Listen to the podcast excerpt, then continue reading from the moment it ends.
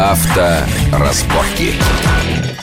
Вы слушаете радио Вести ФМ, у микрофона Александр Андреев, и у нас в гостях заместитель главного редактора газеты «Автоизвестия» Андрей Осипов. Ну, поговорили мы о чисто российском предприятии, хотя сейчас уже, наверное, достаточно трудно разделять. Теперь об иностранцах, которые продолжают приходить в Россию. Mazda – хороший игрок, крепкий игрок на российском рынке. И Fiat – слабенький игрок на российском Очень рынке. слабенький игрок, скажем прямо. В сегменте коммерческого транспорта Fiat представлен неплохо, прежде всего за счет выпуска своих каблучков Добла и Дуката на заводе в Елабуге. Они весьма конкурентоспособны по цене именно благодаря российской сборке этих машин. Поэтому в сегменте коммерческого транспорта он э, достаточно удачен. А вот в сегменте легковых автомобилей Fiat не везет категорически. И вот эти два абсолютно разных игрока объявили о том, что они выходят на российский рынок, своими заводами будут собирать здесь машины. С Маздой понятно, но, правда, на Дальнем Востоке там будет ли спрос и удастся ли побороть подержанные иномарки? Я не знаю, что скажет э, на, этот счет компания Mazda или российские чиновники, но мне кажется, что все это связано исключительно с одним. Дело в том, что Приморский регион сейчас нуждается в дополнительных инвестициях. Наш премьер-министр как-то заявил, что он будет предоставлять преференции тем компаниям, которые придут туда с инвестициями. Более того, я читал на днях буквально интервью, по-моему, Эльмиры Набиулиной, которая сказала, что они с Маздой специально подписали старое соглашение по промсборке в исключительном порядке именно для того, чтобы привлечь инвестиции в Приморский регион, потому что завод будет располагаться именно там. Объем инвестиций там в районе 80 миллионов долларов, это не так много, уровень локализации сейчас составит около 30%. К новому режиму промсборки они, конечно, не приблизятся, если не войдут в альянс или в совместное предприятие с какой-то из российских компаний. Что же касается сбыта автомобилей, я не думаю, что они ориентируются прежде всего на рынок Приморья. Конечно, бороться с праворукими автомобилями в массовом порядке, ввозимыми из Японии, абсолютно бесполезно, и АвтоВАЗу это не удавалось. Лады там стоят примерно столько же, сколько поддержанная 5-7-летняя иномарка из Японии, все отдают, ну, большинство людей дают предпочтение японским автомобилям, понятно, в свете надежности, комфорта и так далее. И ну, тому Mazda подобное. все-таки не вас. Да, я думаю, что они хотят скорее снизить свои издержки. Прежде всего, это издержки, связанные с ввозом автомобилей сюда. Ведь если они будут собирать автомобили в Приморье, можно рассчитывать на определенное снижение цены, поскольку компоненты для предприятия они фактически будут возить беспошлино. В любом случае, основной спрос на эти машины будет приходиться на европейскую часть России, прежде всего на крупные города. Поэтому расположение предприятия не привязывало бы его к конкретному рынку сбыта. Нет, они будут продавать все равно машины в России. Что касается Fiat, ведь э, продукция итальянцев э, считается хороший, даже элитарный, но при этом все, все равно добавляют, что, ох, если бы еще не ломалось. Ну, действительно, есть проблемы с надежностью. И они были проблемы у Фиата и здесь. Я еще прекрасно помню, когда в конце 90-х была развернута массовая пиар-компания под названием «Такой Фиат нам не нужен». Она была спровоцирована несколькими случаями отказов в гарантийном обслуживании. Машины ломались, отказывались дилеры менять их по гарантии. Пошли целые судебные процессы, в результате чего компания Fiat была, по крайней мере, Fiat Авто, вынуждена была вообще полностью уйти из российского рынка. Потом она вроде как вернулась. У них было СП с Солерсом, был завод в Елабуге, он, наверное, до сих пор существует, где производились, прежде всего, коммерческие автомобили Фиата. С легковыми машинами всегда было сложно. Не было ни больших объемов продаж, машины были достаточно дороги, они сейчас дороги. С дилерской сетью тоже непонятно. То дилер получал право продавать и обслуживать автомобили, то его это право лишали. С итальянцами, если честно, полная сумятица какая-то. Непонятно. Такое ощущение, как будто они не очень-то, в общем-то, и хотят выйти на наш рынок. Вот лично у меня, по крайней мере, складывается такое ощущение, исходя из опыта просто работы с этой компанией.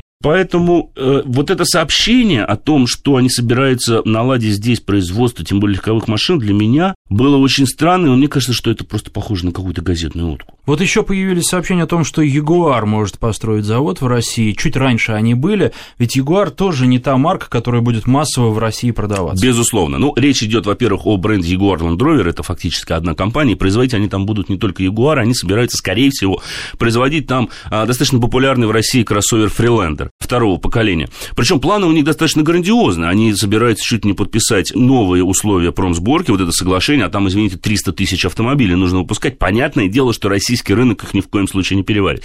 Другой вопрос, что в свете того, что Jaguar Land Rover сейчас принадлежит индийцам, может быть, они рассматривают Россию как еще одну производственную площадку. Поэтому они действительно могут построить здесь большой завод с достаточно большим объемом выпуска, но часть этих машин будет экспортироваться в те же самые страны Евросоюза, ближнего и дальнего зарубежья, как мы любим говорить. Это поможет снизить несколько издержки, потому что, ну, не секрет, что заработная плата на заводах в Великобритании, где сейчас производятся Jaguar и Land Rover, ну, существенно выше, чем здесь. Это вполне вероятно, но мне кажется, что это достаточно рискованный шаг. Мне как-то спрашивали, а сможет ли Jaguar гарантировать качество выпускаемой продукции? Мне представляется, что если они наладят соответствующий контроль над качеством, то они вполне смогут это сделать, потому что они ведь привнесут сюда те же самые технологии, которые уже опробованы и давно используются на своих английских предприятиях. Я думаю, что та же самая натуральная кожа, очень хорошие выделки, которые используются в автомобилях Jaguar, она происхождение имеет, как правило, либо английское, либо итальянское, и с той же самой Англии и Италии будет к нам возиться. В этом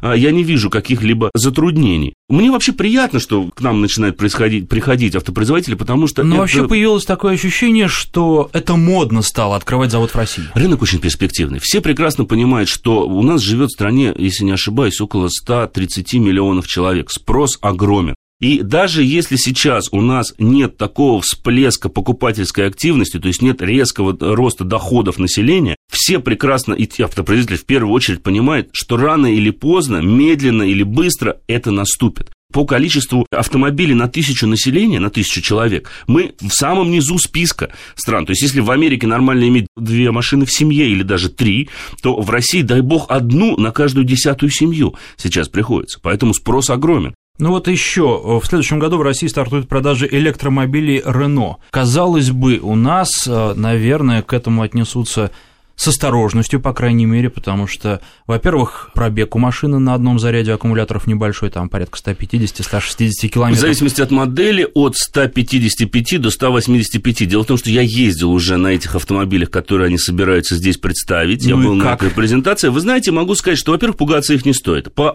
своим характеристикам и ходовым качествам они практически ничем не отличаются от автомобилей с привычными двигателями внутреннего сгорания, либо с дизельными моторами. Единственная разница заключается именно в характеристиках электромобилей электромотора. Дело в том, что у электромотора ему не нужно раскручиваться. Максимальный крутящий момент доступен с нуля оборотов. Поэтому, когда вы резко нажимаете на газ, вы моментально ощущаете подхват. Более того, эти машины дешевле, как посчитали аналитики Рено, на 25% в обслуживании, нежели аналоги. Почему? Потому что там нет коробки передач. Там не нужно менять масло в двигателе в той же самой коробке передач.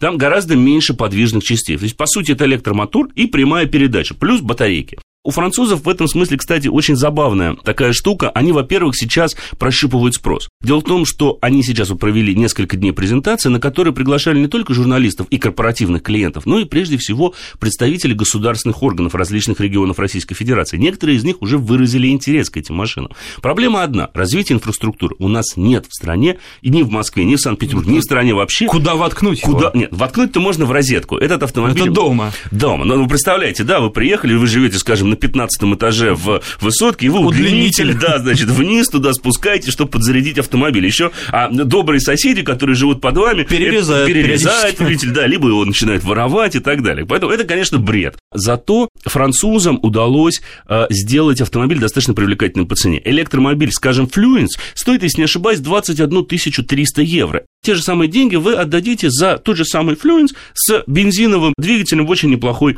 э, комплектации. Единственное, одно но. Вы покупаете автомобиль, но не покупаете аккумулятор. Аккумулятор вы, вам дается в аренду. А ежемесячная плата, вот, если не ошибаюсь, для Fluence составит 79 евро в месяц. Вы должны будете платить за аренду этого аккумулятора. Естественно, гарантия, вы подписываете стандартный контракт и так далее. Тем не менее, вывод электромобилей по такой привлекательной цене – это хороший шаг, потому что все мы помним недавний опыт компании Mitsubishi. Да, продавать электрочайники за 65 тысяч долларов – это, простите, бред. Да, машину компакт-класса, построенную на платформе Кольта, пытаться продать за миллион восемьсот тысяч, да, я считаю уж, извините за грубое слово, идиотизмом. Потому что, ну, никто ее не купит из нормальных людей. А вот купить э, Fluence или тот же самый Кангу коммерческому предприятию, вот э, если мы возьмем Кангу, электрический объем грузового отсека такой же, грузоподъемность та же, обслуживание на 25% дешевле. А другой вопрос, что у нас, к сожалению, в стране, кроме того, что нет инфраструктуры, у нас нет налоговых преференций, которые бы заставляли компании приобретать эти автомобили. Если, допустим, в Европе, в большинстве стран, приобретая электромобиль, вы полностью освобождаетесь от транспортного налога, вы существенно снижаете свои расходы на топливо, потому что электричество дешевле, чем бензин, это понятно. Но главным образом вы получаете государственную субсидию, потому что вы ездите на экологически чистом автомобиле. В России такой практики, увы, нет. И почему Рено сейчас в рамках этой презентации беседует в том числе и с представителями э, власти российской? Именно для того, чтобы проработать или прощупать почву для создания условий, при которых электромобили были бы выгодны для покупки. Если им удастся это сделать, э, я буду только за это рад. Потому что, ну, если честно, все мы знаем, что в Москве, к примеру, воздух ужасен. Дышать здесь нечем. Именно экологически чистые автомобили помогут нам хоть немного исправить эту ситуацию. Ну и последний вопрос, очень коротко. Не успели мы широко обсудить СААП, у которого Уж извините. перманентные проблемы. И сейчас даже доходит до того, что рабочим не платят зарплаты, рабочие готовы судиться с заводом и окончательно тем самым остановить его работу. Да. Вот стоит в таких условиях покупать СААБы? Если коротко и абсолютно честно, положа руку на сердце, сейчас я бы не советовал этого делать. Да, у нас вроде как появился один дилер, назначенный уполномоченным официальным дистрибьютором марки в России. Но с этой ситуацией. Ведь непонятно, что будет происходить на заводах сейчас. А заводы сначала останавливались, потому что не было комплектующих, нечем было за этим заплатить. Сейчас они остановились, потому что рабочим не платят зарплату.